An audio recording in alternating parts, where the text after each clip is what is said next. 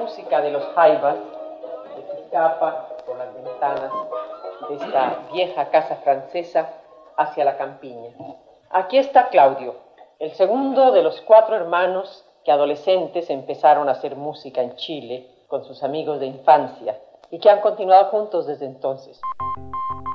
Realmente nosotros empezamos como grupo en el año 1963. Desde hace ya algunos años que se viene celebrando el 15 de agosto como el Día del Rock Chileno, inspirado en la primera presentación de los Jaivas por allá en el año 1963. Cuando nos decidimos en buscar nuestra propia música, fuimos de una manera bastante espontánea a caer un poco en, en lo que de pronto se llama folclore. Estos éxitos de la banda chilena que ya es considerada un, un verdadero patrimonio de nuestro país. Patrimonio de nuestro país.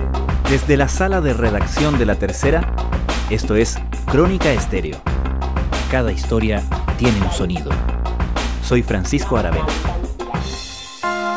Bienvenidos.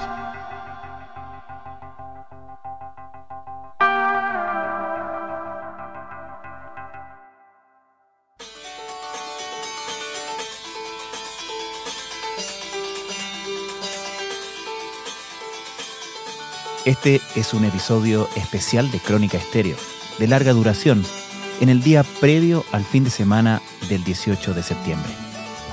Son los días en los que los colores de la bandera se ven por todas partes y en los que suena más música chilena que nunca. En este podcast, donde aspiramos a entregar contexto y contenido que permitan comprender mejor los temas que marcan la contingencia, queremos justamente invitarlos a revisar una historia fundamental de la música chilena. El año pasado, en esta misma fecha, junto al crítico musical Claudio Vergara, editor de espectáculos de La Tercera, exploramos el carácter que define a nuestra música. Esta vez vamos a hacer foco en la banda más importante de la música chilena, Los Jaivas. Existe un especial audiovisual en dos partes sobre la historia del grupo, cuya fecha de estreno se dará a conocer pronto realizado por las productoras Inversine Wood y Fenómeno. Es una producción que entrega detalles entrañables del recorrido único de esta banda excepcional. Será una pieza más que atesorar en un relato fundamental para entender una parte imprescindible del sonido de Chile.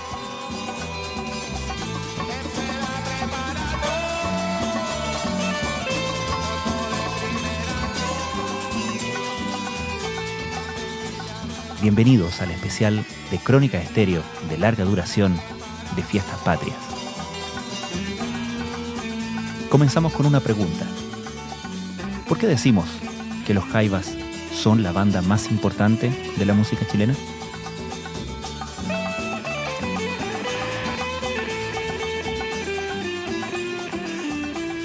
Bueno, hay una cosa netamente de cifras que son eh, una banda histórica, nacen en agosto del año 63, por tanto es una banda que lleva 57 años y cualquier grupo que lleva esa cantidad de años en el mundo, pensando por ejemplo en los Rolling Stones o en otra clase de ejemplos muy particulares, ya te habla no solamente de una banda, sino que de una institución. Claudio Vergara es editor de espectáculos de La Tercera te habla de un grupo que ha sabido mantenerse en el tiempo no solamente como un cuerpo creativo en constante movimiento, sino que también como una suerte de familia, como una suerte de comunión, de cofradía que va reinventándose. Por tanto, cualquier eh, grupo humano y sobre todo grupo musical, que los grupos musicales en general soportan tantos cambios de la industria, de la sociedad, de la propia música, que dure tanto tiempo, ya te habla de una identidad concreta y de una identificación particular con el lugar donde nacieron, en este caso Chile. Y en el caso de los Jaivas, lo que lo hace tan relevante es haber transitado distintas épocas de la historia de Chile, haber dejado plasmado en su obra de alguna manera ese sentir y ese curso de la historia y haberlo hecho con una identidad creativa propia, con una música absolutamente reconocible, con una música totalmente novedosa para su época y que hasta el día de hoy, en pleno siglo XXI, ello habiendo nacido el año 63, cuando el mundo era tan distinto, hoy día esa música sigue sonando vigente y sigue sonando además una música tan chilena que todos podemos reconocer en distintas etapas del último tiempo acá en nuestro país.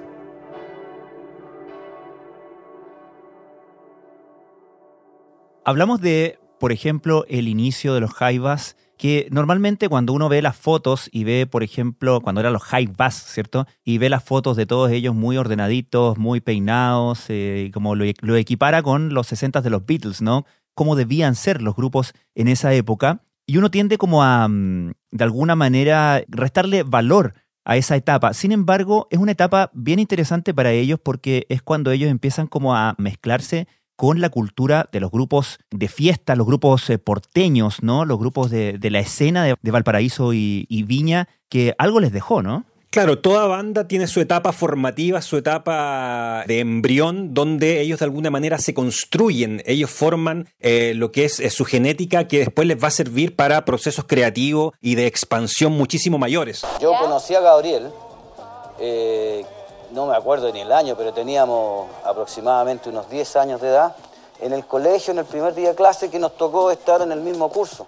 En el caso de los Jaivas, ellos se conocen en el Liceo Guillermo Rivera de Viña del Mar, los tres hermanos, Eduardo Parra, eh, Claudio Parra y Gabriel Parra, más Mario Mutis y Gato Alquinta, compañeros de colegio. Ellos se conocen y empiezan a maravillarse con música que en ese momento no tenía tanto vínculo con la música chilena. Hablamos de la cumbia colombiana, el bolero cubano, la bossa nova en el caso de Brasil, y empiezan a tratar de hacer una música de alguna manera con cierto toque extranjerizante, con cierto toque más formal, plasmado y personificado por la gomina, por la corbata, por la etiqueta con que ellos se presentaban en esa época. Pero eso lo sirvió para foguearse en lo que era la música en vivo. Una cosa es escuchar música, es acercarte a la música y otra cosa es hacer música en vivo. Comenzamos animando fiestas en los bailes eh, universitarios. y de colegio. El 15 de agosto del 63 se presentan como High Bass en el Teatro Municipal de Viña del Mar haciendo una canción de Luis Dimas, que uno podría pensar que son dos artistas contrapuestos a la luz de los años. Luis Dimas, alguien muy congelado en la nueva ola, congelado en los años 60 chileno, los Jaivas, una fuerza creativa en expansión a lo largo de las décadas, pero sin embargo hacen la canción Sueña de Luis Dimas y son abucheados en el Teatro Municipal de Viña del Mar, a la gente no le gusta lo que hacen, la gente quería ver a artistas nueva oleros haciendo temas de la nueva ola como Danny Chilean, como Cecilia en esa época, los Ramblers que eran muy exitosos eh, eh, en ese mismo año. Por tanto, la figura de los Jaiba aparece simplemente como la de simples novatos haciendo una música que no les pertenecía tanto, y así se mantuvieron durante mucho tiempo porque era la manera en que ellos conocían la música, yendo en el puerto, actuando en boates, en restaurantes, en lugares nocturnos, y haciendo ese circuito que les sirvió primero para foguearse como músicos, para entender que la música en vivo se hacía así y para entender algo medular en la historia de los Jaivas, que es lo difícil que es imponer tus principios en la vida y en la música.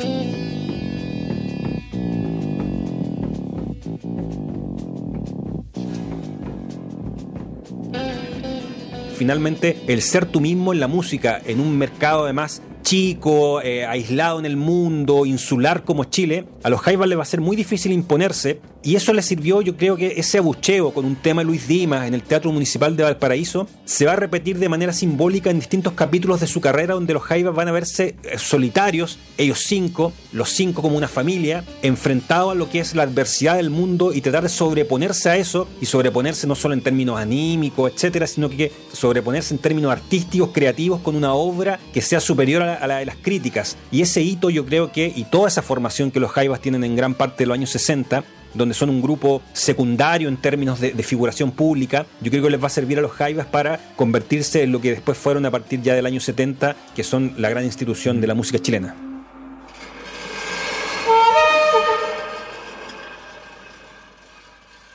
Es interesante porque a fines de los años 60 ellos se ven expuestos, ¿cierto?, a influencias como por ejemplo lo que significó el álbum blanco de los Beatles, pero su, su, manera de reaccionar a eso no es simplemente tratar de parecerse a ese nuevo rock, sino inmediatamente empiezan a mezclarlo con lo que a ellos les interesaba incorporar, que eran elementos más eh, folclóricos, ¿no? La trutruca, la quena, el charango, mezclándolos con guitarra eléctrica, con el piano eléctrico, en fin, empiezan a buscar su propia sonoridad, ¿no? Así es, eh, hacia fines de los 60, años 68, 69, ya el rock era algo absolutamente global que permeaba todas las eh, inquietudes de los jóvenes en todo el mundo. Por tanto, ellos se dan cuenta de que hay que optar entre seguirse ganando la plata con eh, el bolero, con la cumbia, con la música de salón, con la música de etiqueta o hacer música propia que te llene mucho más como creador, como autor, pero que puede conllevar naturalmente mucha más crítica y un camino mucho más cuesta arriba.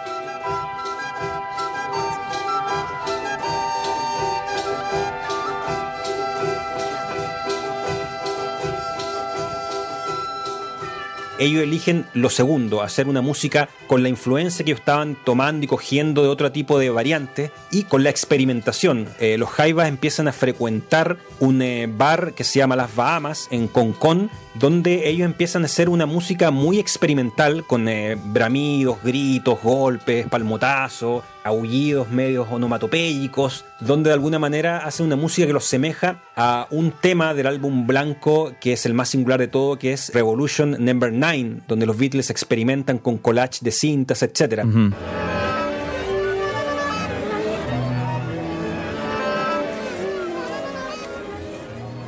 De hecho, hay eh, un, integrante del público que ve una presentación de los Jaivas en Concón, eh, en este bar, y les muestra el álbum blanco de los Beatles, les muestra esta canción a Claudio Parra en particular, y Claudio Parra le hace sentido que es muy similar a lo que ellos hacían.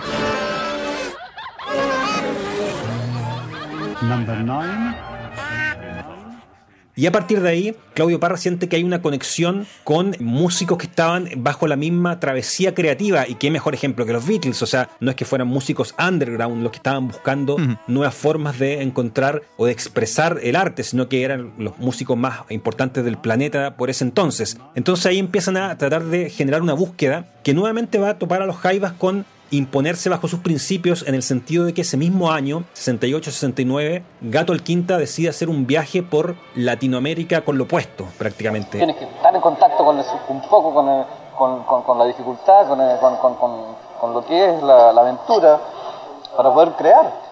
Él toma 100 dólares, según él mismo ha dicho, o el equivalente a 100 dólares, y se va a hacer dedo cruzando Sudamérica de sur a norte, escalando por Perú, Ecuador, llegando hasta Cali, Colombia, haciendo dedo, compartiendo con comunidades indígenas, con pueblos perdidos en la nada, en el mapa, etc. Y eso le sirve a Gato al Quinta para decir, yo voy a hacer lo que yo quiera, yo me aburrí de seguir tocando este tipo de música más vinculada al bolero, etc. Pero también Gato Quinta se había aburrido de algo propio de los años 60 en Chile, de fines de los 60, que era la ideología, era la izquierdización de los jóvenes, el hecho de estar fascinados también con la revolución cubana. Él quería desprenderse de todo, era yo me voy a ir para conocer distintas partes de Latinoamérica, Gato Quinta vuelve. Había sido militante, ¿no, Gato? Exactamente, él, tenía mucha comunión con el Partido Comunista, él tenía una gran afinidad con las ideas comunistas de esa época, pero él se aburre de todo, la verdad. Empieza a conocer la marihuana, tiene amigos que eran gringos, que venían ya un poco de vuelta de lo que eran los movimientos más libertarios de fin de los 50 y principios de los 60 en Estados Unidos, los movimientos de derechos civiles. Entonces, Gato, de alguna manera, él dice, yo voy a viajar por Latinoamérica para ver qué me sale de esto. Y cuando él vuelve, dice, nosotros tenemos que hacer lo que queramos. O sea, yo no pienso volver a tocar bolero, no pienso volver a tocar cha-cha-cha, no pienso tampoco hacer la música que están haciendo mis pares, que está haciendo Inti Illimani, Quilapayún, Víctor Jara, que es una música comprometida con, en ese momento, el año 69, el proyecto de la Unidad Popular, que se prestaba para las elecciones del año siguiente. Yo voy a hacer la música que queramos nosotros, que es básicamente música rock, que es lo que nos gusta, que es lo que hemos escuchado, pero con un condimento chileno muy fuerte, que son las tutrucas, que son eh, los bombos, que son una serie de la zampoña, una serie de instrumentos latinoamericanos, que ahí empiezan a, a partir de una decisión tan visceral, tan propia, empiezan ya a generar una identidad de los Jaivas que es la que va a marcar los primeros años de los 70. Porque la creación eh, en general no viene de la comodidad, la creación viene de la dificultad y los grandes creadores, los, grandes poetas, los, los pintores famosos, los que han hecho la cultura del mundo, no ha sido gente que ha tenido una vida fácil. ¿Qué significa para ellos en ese momento tan eh, importante en términos sociales, políticos, en ese momento de canción comprometida, ¿no? ¿Qué significaba para los Jaivas ocupar el lugar que ocupaban? Eran ajenos a todos, ¿no? Nuevamente los Jaivas enfrentados al, gran trance de sus vidas que es la soledad de quien toma una decisión que incomoda a todos por igual finalmente. Ya desde un principio incomodaban a su círculo más cercano con estos viajes por Latinoamérica, con esta opción por la música, por esta opción por hacer música experimental. En Chile el año 68-69 aún había resabios de la nueva ola, de un rock bastante ingenuo, si se quiere, de ídolos como el Pollo Fuentes o como Buddy Richard. Entonces era complejo hacer música experimental en un país aún tan aislado de todo el influjo de lo que estaba sucediendo afuera.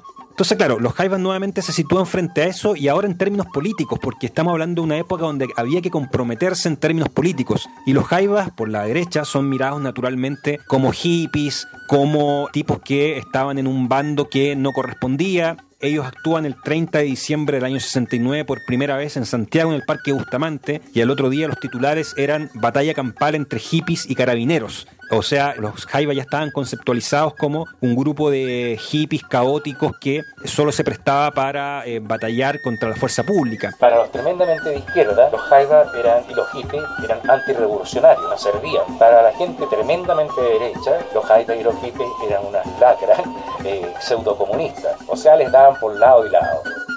Pero por otro lado, la izquierda exigía a los músicos un compromiso porque tenía en sus mayores emblemas a músicos profundamente activistas como Víctor Jara, Quilapayún, Inti Patricio Mans, y exigía que los jaivas tuvieran ese mismo activismo. Los jaivas de alguna manera sí frecuentan o se vinculan con ese activismo, haciéndose amigos de muchos músicos de la DICAP, de la discoteca del Cantar Popular, que pertenecía a las Juventudes Comunistas. Si en algún momento están muy cerca de grabar con la DICAP, tienen show en la Universidad Técnica del Estado, participan de la votación del año 70, eh, de alguna manera también como apoderados de la votación, apoderados de mesa. Sí tienen un vínculo político. Lo que sucede es que ellos pretendían que su creatividad no estuviera en riesgo ni estuviera de alguna manera teñida por lo que era el activismo más desde el punto de vista de la letra, de la proclama. Entonces, por tanto, ellos empiezan a tratar de fraguar una obra que si bien no se desprenda totalmente de los valores universales que, a los que todos aspiramos, como la solidaridad, la hermandad, la paz, etcétera, no tenga un tinte tan político. Y ahí es cuando empiezan a surgir himnos como Todos Juntos, como Mira Niñita, que tienen una vibra mucho más humanitaria, si se quiere, con una sensibilidad más de ese tipo, más que política. Pero si a los Jaivas le costó, o sea, los Jaivas cuando empiezan a hacer música y empiezan a hacer grandes shows en lugares como Viña del Mar, como el Mue, como el propio Santiago, son abucheados por la izquierda, la izquierda los considera imperialistas, los considera un producto de una música que viene desde afuera, que ideologiza, que no tiene nada que ver con lo que se está haciendo acá, pero los Jaivas logran de alguna manera imponerse, o sea, los Jaivas no eran eso los Jaivas no sonaban como Jimi Hendrix, ni eran bandas como Aguaturbia, que Aguaturbia con todo lo, espléndido que son como banda, era una banda que tenía un molde y un patrón muy foráneo, muy extranjero. Los Jaivas no, seguían siendo muy chilenos y fueron muy hábiles en finalmente sonar de determinada manera, recogiendo influencias externas, pero siendo extremadamente chilenos a la hora en que había que sonar chilenos como era el periodo entre el 70 y el 73 de la Unidad Popular.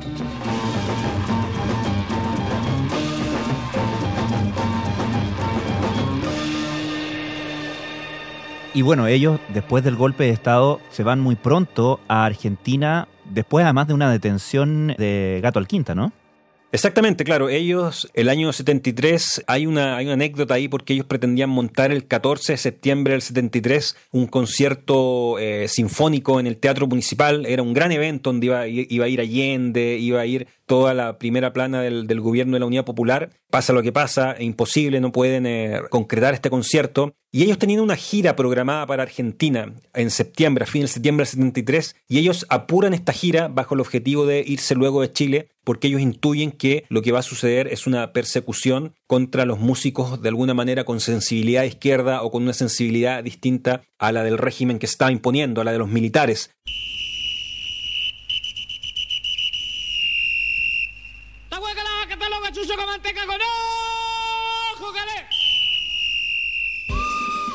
Por tanto, ellos apuran esta ida hacia Argentina y se van a Zárate en nuevamente otro capítulo de los Jaivas, enfrentando todo bajo su contra, en un país que no los conocía casi nada, en una zona alejada de Buenos Aires, en un país donde el rock como tal estaba emergiendo como una fuerza tronadora. Eran los tiempos de Spinetta con sus primeros proyectos discográficos, eran los tiempos de gloria total de Sui Generis, el dúo de Nito Mestre con Charlie García. Por tanto, tienen que enfrentarse a monstruos que veían al rock más puro y más argentino, más rioplatense, más porteño, como la única válvula y vía de escape para la juventud de esa época.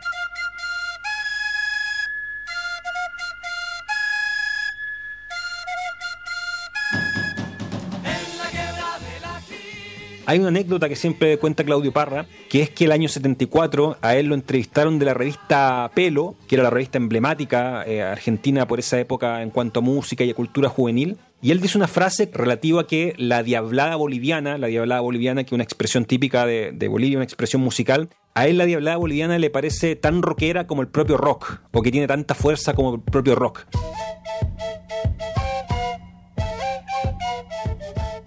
Y el periodista que lo entrevistaba le dice, por favor, no me hagas ensuciar el negocio del rock, por favor, no me maltrates el negocio del rock. Queriendo decir, no hagas mezclar el folclore, la diablada boliviana con lo que es el rock, que son cosas tan distintas.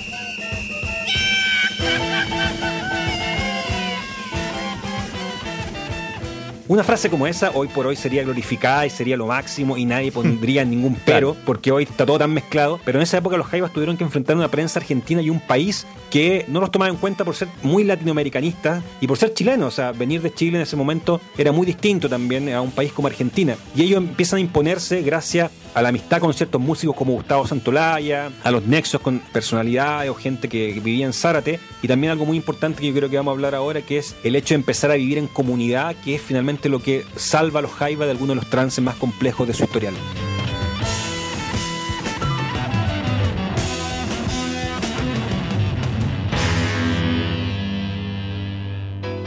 Claro, es algo que además tenemos que consignar que se grafica en un especial de dos capítulos producido por la productora Inversine y Wood y la productora Fenómeno, cuyo estreno entiendo que se va a um, confirmar las próximas semanas, se va a anunciar las próximas semanas que hace ese trabajo, ¿no? El trabajo de graficar no solamente el crecimiento musical de los Jaivas, sino que también cómo van armando este núcleo, esta sociedad, finalmente, esta mini sociedad, que es la que los sostiene durante todos esos años, ¿no?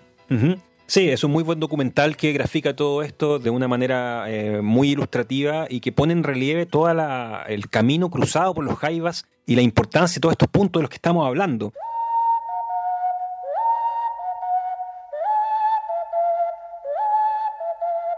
En Argentina sucede el otro gran capítulo de la historia de los Jaivas. Ya hemos hablado de la fase creativa, de la fase política de los Jaivas, pero ahora creo que toca hablar un poco de la fase comunitaria, de la fase familiar de los Jaivas. Ellos se ven enfrentados a vivir en otro país, siendo jóvenes, teniendo familias, teniendo hijos, algunos de ellos, Juanita Parra, emblema de los Jaivas, ya había nacido. Por tanto, ¿qué hacen ellos en Zárate, una localidad además cercana al río Paraná, una localidad con cierta atmósfera campestre? Ellos empiezan a vivir en comunidad un poco porque se ven obligados, Eduardo Parra lo ha dicho, ellos se ven obligados a vivir en comunidad, ellos se ven obligados a que no solamente son músicos, sino que también son sus esposas, sus hijos, sus técnicos, sus encargados de prensa, sus fotógrafos. Entonces tienen que empezar a, confluir una serie de personalidades y una serie de figuras en torno a la matriz Jaiba muy importante y eso hace que los Jaivas empiecen a entender ya no como un grupo musical, ya no son solamente cinco creadores, cinco músicos virtuosos haciendo mira niñita, haciendo todo juntos, sentados al piano creando, sino que también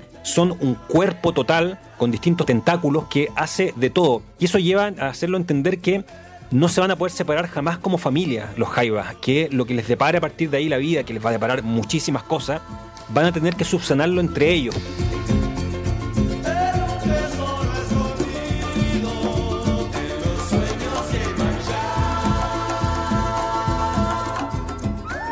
Estás escuchando el capítulo especial de Fiestas Patrias de Crónica Estéreo, el podcast diario de La Tercera.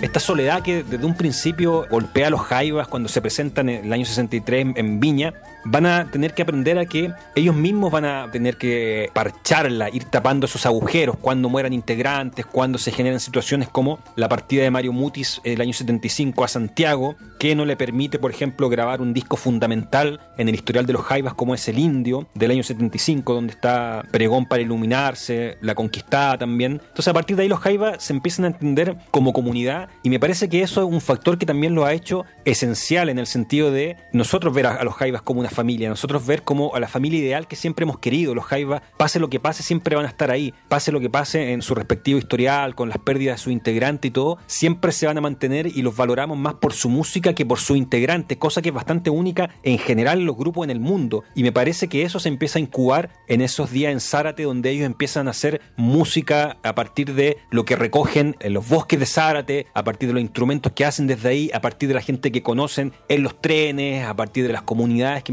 a hacerse en torno a su casa en Zárate y a partir de ahí empiezan a hacerse un nombre ya en Buenos Aires que les permite actuar en el Teatro Coliseo, en el Luna Park, en recintos mucho mayores y empiezan a ganarse una reputación que se mantiene hasta hoy. Los verdaderos conocedores de la música argentina de los 70 tienen a los Jaivas como una coordenada absolutamente obligada en cómo ellos empezaron a conocer música folclórica latinoamericana mezclada con rock. Por tanto, ellos nuevamente a partir de la comunidad o de un factor tan importante como la comunidad, los Jaivas adquieren una trascendencia única. Es muy interesante, Claudio, cómo esta búsqueda de hermandad, de comunidad latinoamericana de los Jaivas no se da a partir de lo más político, como era más eh, prevalente en esa época, sino que se da a partir de la búsqueda de las raíces en común, del folclore y la combinación de los instrumentos en ese entorno que tú describes como un entorno además muy rockero, ¿no? Particularmente en, en Buenos Aires. Exactamente, claro, se da porque hay algo muy místico en los Jaivas, que ellos siempre estaban absolutamente convencidos de que lo que ellos estaban haciendo era lo correcto, independiente de que se fueran a equivocar, y, muy probable que se hayan equivocado muchas veces. O sea, la carrera de los Jaivas también tiene algunos baches, ellos tienen 10 años en un principio donde son años de ensayo y error, su discografía tiene algunos puntos donde también uno puede decir que son más bajos que otros, como todo grupo, la verdad, pero ellos estaban totalmente convencidos de que ese era el camino a seguir. Hay otro hito muy importante en lo que es la configuración de la mística Jaiva, que se da el año 77, cuando ellos deben dejar Argentina para partir hacia Francia después de un hecho muy traumático que es la detención de Eduardo Parra.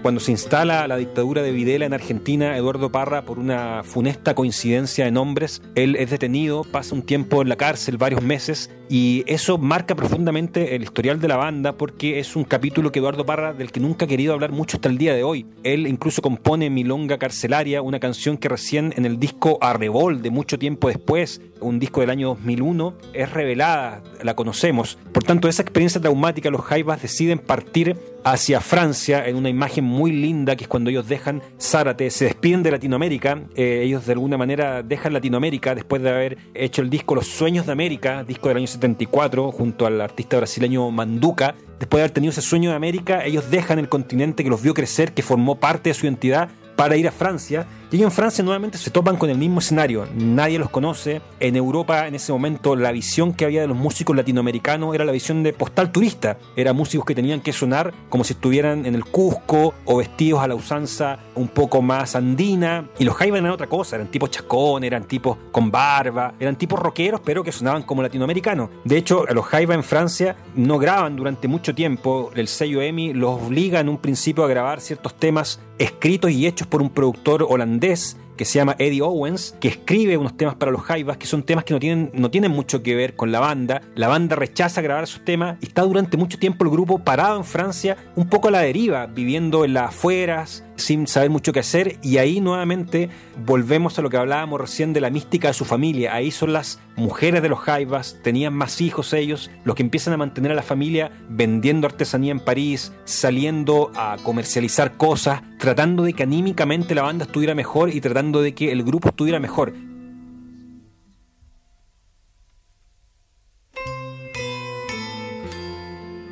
Nuevamente la comunidad ahí salva el buque Jaiba después de la experiencia traumática con Eduardo Parra. Y los Jaiba ahí nuevamente empiezan a tener una inyección más creativa con el curso de los años, pero costó mucho, ese paso por Francia cuesta mucho para que los Jaivas nuevamente vuelvan a ser lo que son y vuelvan nuevamente a estar en la rueda de un grupo realmente vigente y creativo, cosa que va a tener ya su materialización un poquito más destacada y destellante en lo que fue Alturas de Machu Picchu el año 81, fraguada en Francia y por supuesto uno de los discos fundamentales de la música chilena y creo que uno de los discos más preciosos que se ha hecho en el mundo. Está a la altura de cualquier disco de cualquier banda inglesa o estadounidense de cualquier época porque es un disco de una profundidad y un contenido realmente sideral.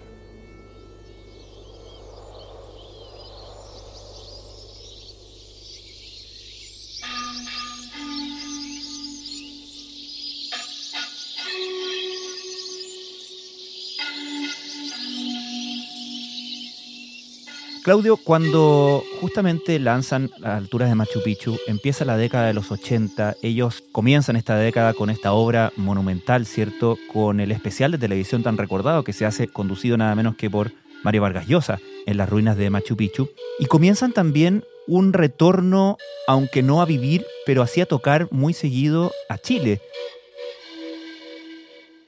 Muy complejo porque los Jaivas venían de una situación compleja personal ya en los años en Argentina, los años en Francia, y Chile, bueno, seguía atravesando su propia vía crucis, digamos, con todo lo que significaba la dictadura de Pinochet, la persecución a los músicos, el exilio de muchísimos músicos. Por tanto, nuevamente había un doble camino para los Jaivas. Los caminos que se abren, como es una de sus canciones más emblemáticas, nuevamente los sitúa frente a un destino que es qué hacer, qué camino tomar, a quién dejar conforme. Dejamos conforme a nuestros seguidores de siempre o a los que no tanto, a nuestro país que nos necesita o al exilio donde están los músicos y los compañeros con los que compartimos hace un tiempo y que hoy están sufriendo. Los Jaivas dan el paso de volver a Chile a hacer una serie de presentaciones y a regresar en grande. Muchas gracias, muchas gracias por esta, esta bienvenida y el calor que ustedes nos, nos entregan. El año 81 ellos vuelven, hacen dos conciertos en agosto en el Teatro Caupolicán. Posterior a eso se presentan en, el mayor emblema televisivo de la época, que hoy con el paso del tiempo uno puede mirarlo como el mayor emblema del oficialismo de la época en televisión y en los medios, como es Sábado Gigante. Son entrevistados por Don Francisco. Por tanto, ellos ocupan todas las vitrinas oficiales, sin censura que hay en la época, sin sesgo político, los conciertos y los registros que hay de, los shows en el Caupolicán del año 81, la proclama política es bastante contenida, hay muchos gritos por parte del público de gracias Jaivas, canten sin miedo, no tenemos miedo, y bueno, los típicos gritos que todos nos acordamos de esa época relativos a Pinochet, etcétera. Pero no pasa de eso, no, había un desborde ni de parte de la banda ni de parte de nadie relativo a lo político. La banda no se expresa en términos políticos en los medios ni en la entrevista, y eso le, conlleva, por supuesto, a muchas críticas que hasta el día de hoy se mantienen de muchos músicos. hay muchos músicos que durante mucho tiempo miraron con recelo a los Jaivas, no solamente en, el periodo de la Unidad Popular, sino que con mayor razón y acento aún mm. en el periodo de los 80, donde ya había ciertas libertades, entre comillas, ya los Jaivas gozaban de una vitrina que ningún otro músico chileno tenía. Entonces, claro, muchos músicos decían, tú estás viviendo en París, tú tienes, te invitaron al Festival de Viña, te invitaron al Sábado Gigante, ¿cómo no dicen nada con respecto a los desaparecidos, con respecto a lo que está sucediendo? Y los Jaivas tenían la noción personal, que ellos mismos han contado muchas veces, de que finalmente su apuesta era otra, es finalmente cantar música que tenía que ver con sensibilidad humanista, con sensibilidad chilena dentro de todo, en ese tipo de plataforma y no hacer proclamas políticas que de manera inevitable iban a empezar a cerrarle puertas, como sucedió con músicos como Iyapu en esa misma época que tuvieron que salir al exilio, etc. Por tanto, ellos tenían una opción distinta que era hacer este tipo de música que era tan latinoamericana, cantar temas como La Conquistada, que era una música y una canción que el propio Gato Alquinta ha dicho que estaba pensada en Chile, en, en frases que a él le aludían y le inspiraban en lo que sucedía en Chile, de una, una nación que ya no existe más, que nunca más iba a existir como él la conoció. Entonces, por tanto, los Jaiba dan una noción distinta de entregar otro tipo de propuesta y eso hace que los Jaiba en los 80 estén actuando en Moscú. Hay unos recordados shows en Moscú, que hay muchos discos por ahí dando vuelta de manera pirata, con show en, la Unión Soviética, como en Nueva York y como en el Chile de Pinochet. Claro, el mismo Festival de Viña del año 83. Muchas gracias.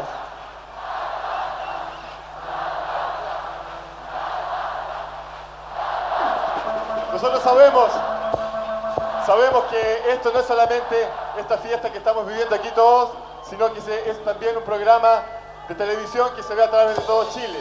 Y aprovechamos para saludar a todos nuestros hermanos que nos ven desde Arica hasta Punta Arenas, lugares que hemos visitado hace muy poco en una gira.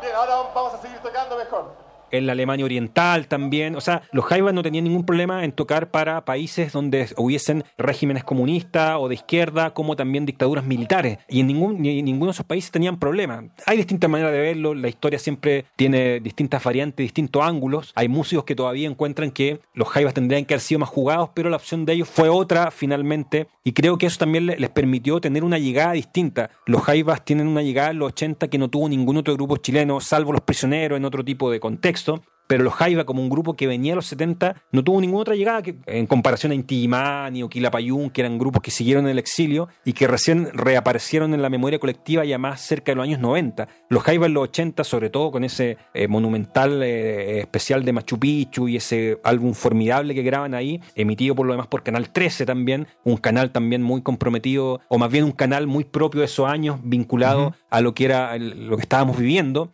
los Jaivas no tienen ningún problema en, ocupar esas vitrinas para mostrar una obra que seguía siendo absolutamente propia. No es que ellos hayan transado, sino que muy por el contrario siguieron expandiendo algo que ya venían realizando desde hace muchísimo tiempo.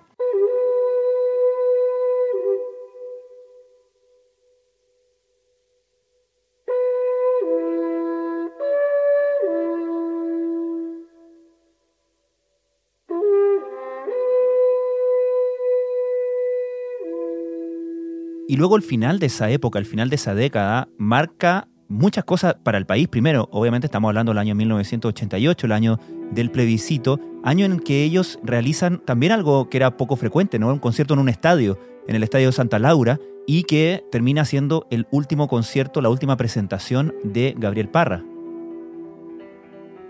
Sí, el año 88 yo creo que, bueno, los 80 son años también vuelven a ser muy intensos para los Jaivas de abrirse un poco en términos eh, artístico y en términos de presentación en vivo hacia el mundo, hacia Chile en particular. Ellos eran una banda que extrañaba mucho Chile, siempre la extrañaron y siempre la tuvieron presente. Y ellos querían vivir unos años 80 más en plenitud y más partícipes probablemente de lo que era el proceso chileno hacia el regreso a la democracia. Ellos efectivamente vuelven a hacer una serie de conciertos y una serie de presentaciones en el año 88, un año clave en la historia de Chile, pero se topan con, o más bien el destino los topa con el otro gran sino de los Jaivas, que ya hemos hablado de distintos sinos en la historia Jaiva, pero este es un sino ya que empieza a golpear las profundidades, el magma de la banda, porque nuevamente los va a poner a prueba de la manera más terrible en que se pone a prueba a todo grupo humano y a toda persona, que finalmente ante la muerte. ¿Cómo remediar la muerte? No hay mucha solución a la muerte, pero los Jaivas sí van a empezar a encontrar una solución a esa poderosa muerte que en algún momento aludieron en sus canciones.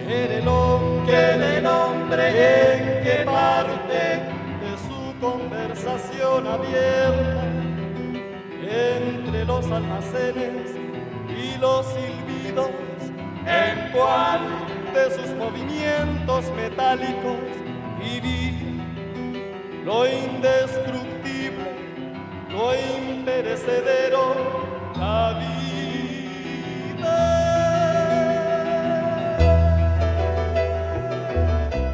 El accidente ocurrió anoche a la salida de la ciudad de Palca, en las cercanías de Arequipa. Gabriel Parra se dirigía a la capital peruana, donde iba a finiquitar los detalles de la gira, que incluía programas para la televisión.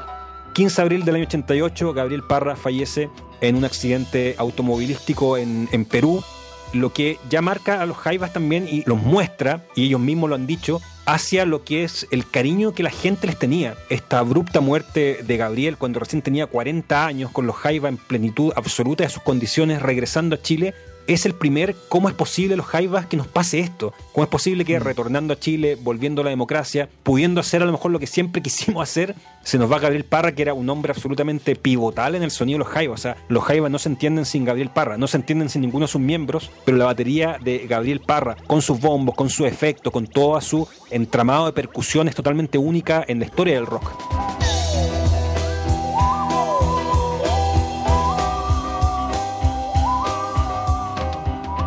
¿Cómo es posible que nos pase esto con Gabriel y los Jaivas entran en el trance de, ver el cariño de la gente, de ver cómo la gente se despedía de Gabriel, de ver lo que la gente añoraba al grupo, de lo que significaba el grupo. Nuevamente ellos entienden que en un ambiente tan caldeado políticamente como el del año 88, similar al del 70, similar al del 73, con la respectiva perspectiva histórica, nuevamente ellos ven que ellos pueden hacerse un espacio, que finalmente en esta opción de no ir con ningún bando, ellos pueden ganar un espacio porque están por sobre esos dos bandos finalmente. Y la muerte de Gabriel Parra los sitúa con un vínculo y una empatía con la gente y una cercanía que va mucho más allá de eso. Entonces, claro, eh, finalmente la muerte de Gabriel Parra los pone ante esa cercanía con la gente y ante también esta brutalidad de perder un, integrante fundamental y ver qué se hace ahora. A partir de ahí, ¿qué hacemos? Y ahí entramos a lo que hablábamos recién, vuelta atrás hacia mirémonos a nosotros mismos, seamos la comunidad que siempre fuimos cuando estábamos en Argentina, en Francia, ser familia nos salvó, ser comunidad nos salvó, ser hermanos nos salvó. Ahora miremos a nosotros mismos cómo nos salvamos de esta y ahí entra en juego otra pieza fundamental en la historia del grupo en los últimos 30 años como es Juanita Parra. Es interesante porque Juanita Parra, de alguna manera, es como, uno lo puede ver como el disco duro externo de los, de los Parras, ¿no? Es como la que ha preservado en su propia biografía todo este recorrido de los Jaivas y la que le da este segundo aire, ¿no? Fue un proceso duro, pero fue un proceso bastante rápido. O sea, los Jaivas tenían claro de un principio que la banda tenía que seguir. Ellos aún eran jóvenes, ellos están en capacidades creativas totalmente resueltas y en expansión aún. Por tanto, ellos en ningún momento, pese a que, claro, se cuestionan cómo seguir, etcétera, pero ellos siempre dijeron, Juanita tiene que seguir. Juanita nace con la historia de los Jaivas. Juanita nace en noviembre del año 70, cuando los Jaivas están despegando, cuando están empezando a lanzar sus primeros discos, el volantín, etcétera. Por tanto, Juanita es la historia de los Jaivas. Estás escuchando Crónica Estéreo. Cada historia tiene un sonido. Buenas tardes,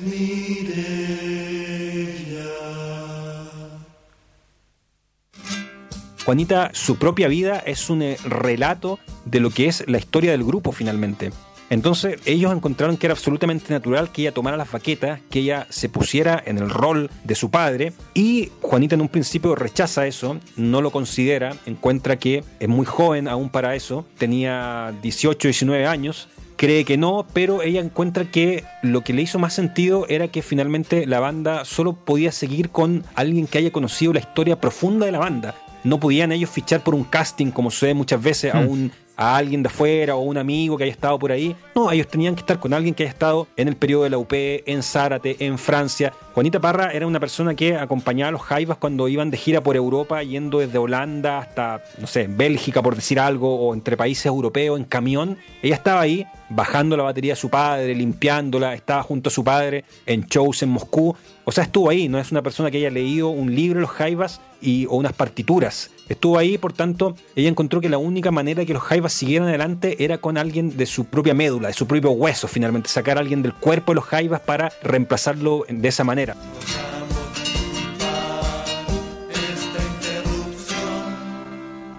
Y pasaron dos años, y después de esos dos años nos volvemos a encontrar con los Jaivas en el Venecia, acá en Bellavista. Y, y en ese momento yo ya me sentía, había como vivido el duelo necesario y me sentía con la fuerza necesaria para enfrentar un trabajo tan magno como es. Entonces ahí empieza una etapa de los Jaivas mucho más adulta, que está muy eh, sintetizada en el disco Hijo de la Tierra del año 95, una etapa ya donde los Jaivas empiezan a conectarse con lo que es el mundo democrático chileno a partir de los 90, se transforman en la institución que son y empiezan ya un devenir mucho más adulto donde la, tragedia nuevamente los golpea, donde nuevamente tienen que sufrir pérdidas de integrantes, conflictos incluso a los que ellos no estaban habituados, conflictos entre sus pares, etcétera, pero ellos siguen manteniendo. Nuevamente Juanita Parra es el emblema de cómo la banda, pese a todo lo que va a seguir sufriendo, a partir de beber de su propia sangre, eso va a permitir que sigan con una vida totalmente plena.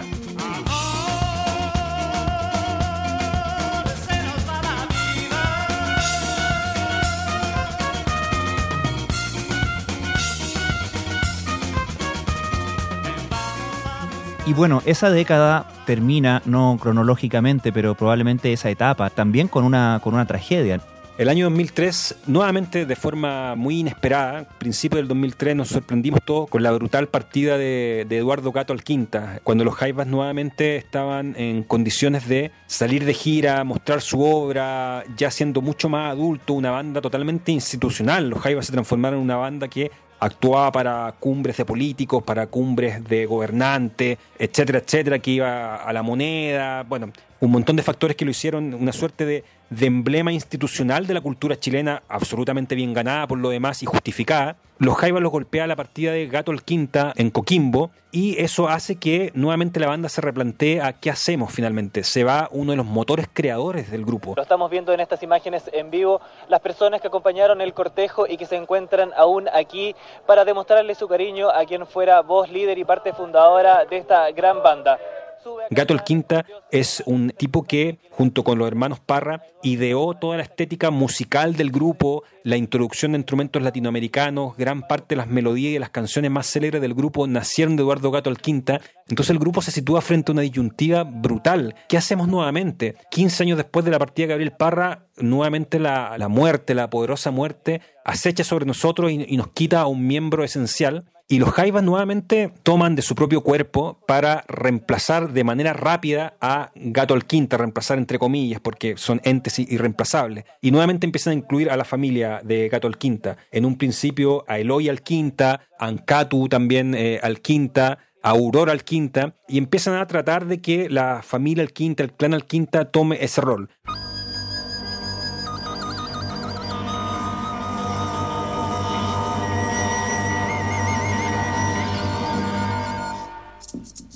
Con distinta suerte. Aurora se retira al, poco tiempo después. Eloy fallece un año después prácticamente que el gato al quinta, fallece en 2004. Por tanto, claro, nuevamente ahí hay una sensación de vacío, una sensación de qué hacemos nuevamente. Y la familia de los Jaivas aparece para poder subsanar todo eso.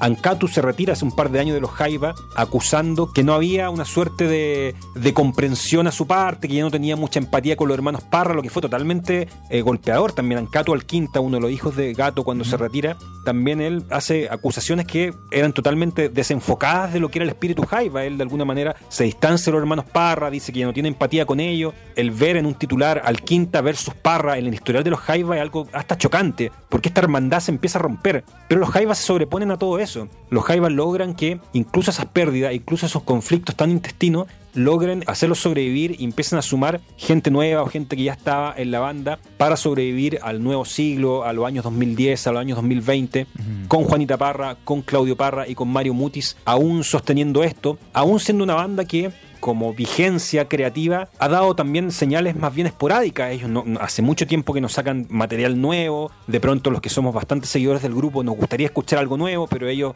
se resisten por distintos eh, motivos que ellos saben pero ellos siguen funcionando como una institución. Eduardo Parra, por problemas de salud, también se retiró hace un tiempo. Eduardo Parra hoy vive en Colombia, vivió mucho tiempo en Francia, pero vive en Colombia, aquejado por problemas a la espalda que le impiden viajar y hacer conciertos. Entonces, finalmente hay algo en los Jaivas, una mística que se me viene a la mente, una imagen de, del funeral, del velorio de Gato al Quinta en la estación Mapocho, ese año 2003, de todos cantando todos juntos. Y Eduardo Parra, muy emocionado alrededor del féretro de Gato al Quinta, cantando y vociferando todo pulmón, todo junto, como un acto como de, del gladiador que quiere seguir luchando, digamos, que pese a que han matado a su compañero, pese a que se ha ido su amigo, él quiere seguir luchando, él no quiere aferrarse a ese amigo que se va y no quiere ver que la vida se le va con eso, sino que por el contrario, él quiere seguir moviendo las manos, quiere seguir cantando al cielo, quiere seguir teniendo una actitud finalmente de guerrero, y eso es lo que finalmente ha hecho que los Jaivas desde ese lejano año 63 sigan sobreviviendo siempre bajo el miedo de qué va a pasar ahora, eh, cuál va a ser el próximo capítulo en, en, una historia que ya tiene cientos de capítulos, qué va a pasar ahora quizás cuando ya no tengamos a Claudio, cuando no tengamos a Mario, cuando a lo mejor las condiciones ya en esta pandemia hagan que los Jaiba a lo mejor bajen sus decibeles y su intensidad de shows. Es una pregunta que surge con temor frente a una institución de la música chilena, pero ellos siempre han sabido responder de la manera que saben que es haciendo música creativa, haciendo grandes shows, teniendo grandes himnos, dando una sensación de trascendencia al cuidar su patrimonio y sobre todo de alguna manera entregando su propia costilla, su propia familia, su propia sangre para demostrar que ellos son una entidad absolutamente incólume al paso del tiempo.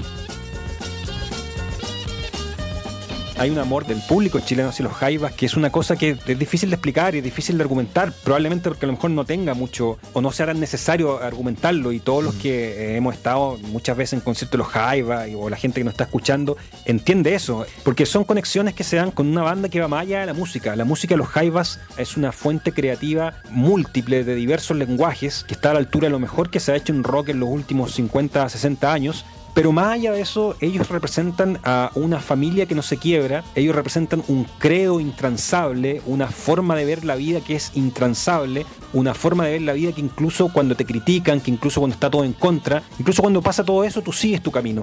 Es finalmente seguir estos caminos que se abren, es seguir esta ruta, y eso creo que la gente lo valora mucho cuando ve a los Jaiba en conciertos gratuitos, en festivales como Lollapalooza, en instancias como el Festival de Viña del Mar. Es como si una parte intrínseca nuestra o de nuestra familia o de lo que más aspiramos nosotros, que es hacer lo que nosotros queremos, estuviese ahí plasmado en el escenario.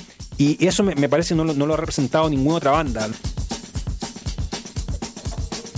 uno los Jaivas los ve como una cosa mucho más humana, como hermanos que todavía se quieren, como una familia que donde está Juanita, donde hay generaciones que se van pasando una posta. Hay bandas muy queridas y que probablemente tengan un eh, sostén eh, artístico tan fenomenal como los Jaivas, pero lo que hace los Jaivas, ese sentido de comunidad que ellos implantaron desde un principio, desde el colegio, desde cuando ellos se conocieron en el colegio en Viña del Mar e hicieron una promesa a principios de los 60 de ser amigos para siempre, de ser y apoyarse para siempre, desde esa promesa que ni la dictadura, ni Zárate, ni Francia, ni Pinochet, ni la democracia, ni nada pudo quebrar. Desde esa promesa yo creo que ellos se erigieron como una figura que el público chileno sigue valorando hasta hoy y me parece que va a sobrepasar la hora de los Jaivas. Cuando ya los Jaivas ya no estén en 15, 20 o 30 años más, me parece que las generaciones van a valorar no solo su música, sino que también una obra que fue mucho más allá porque no solo fue creatividad, sino que también fue comunión y familia.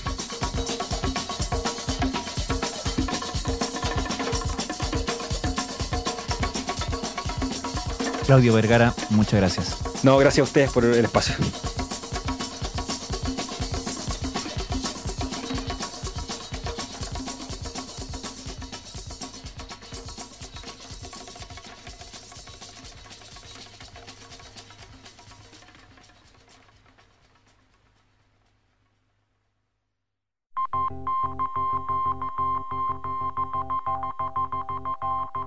Crónica Estéreo es un podcast de La Tercera.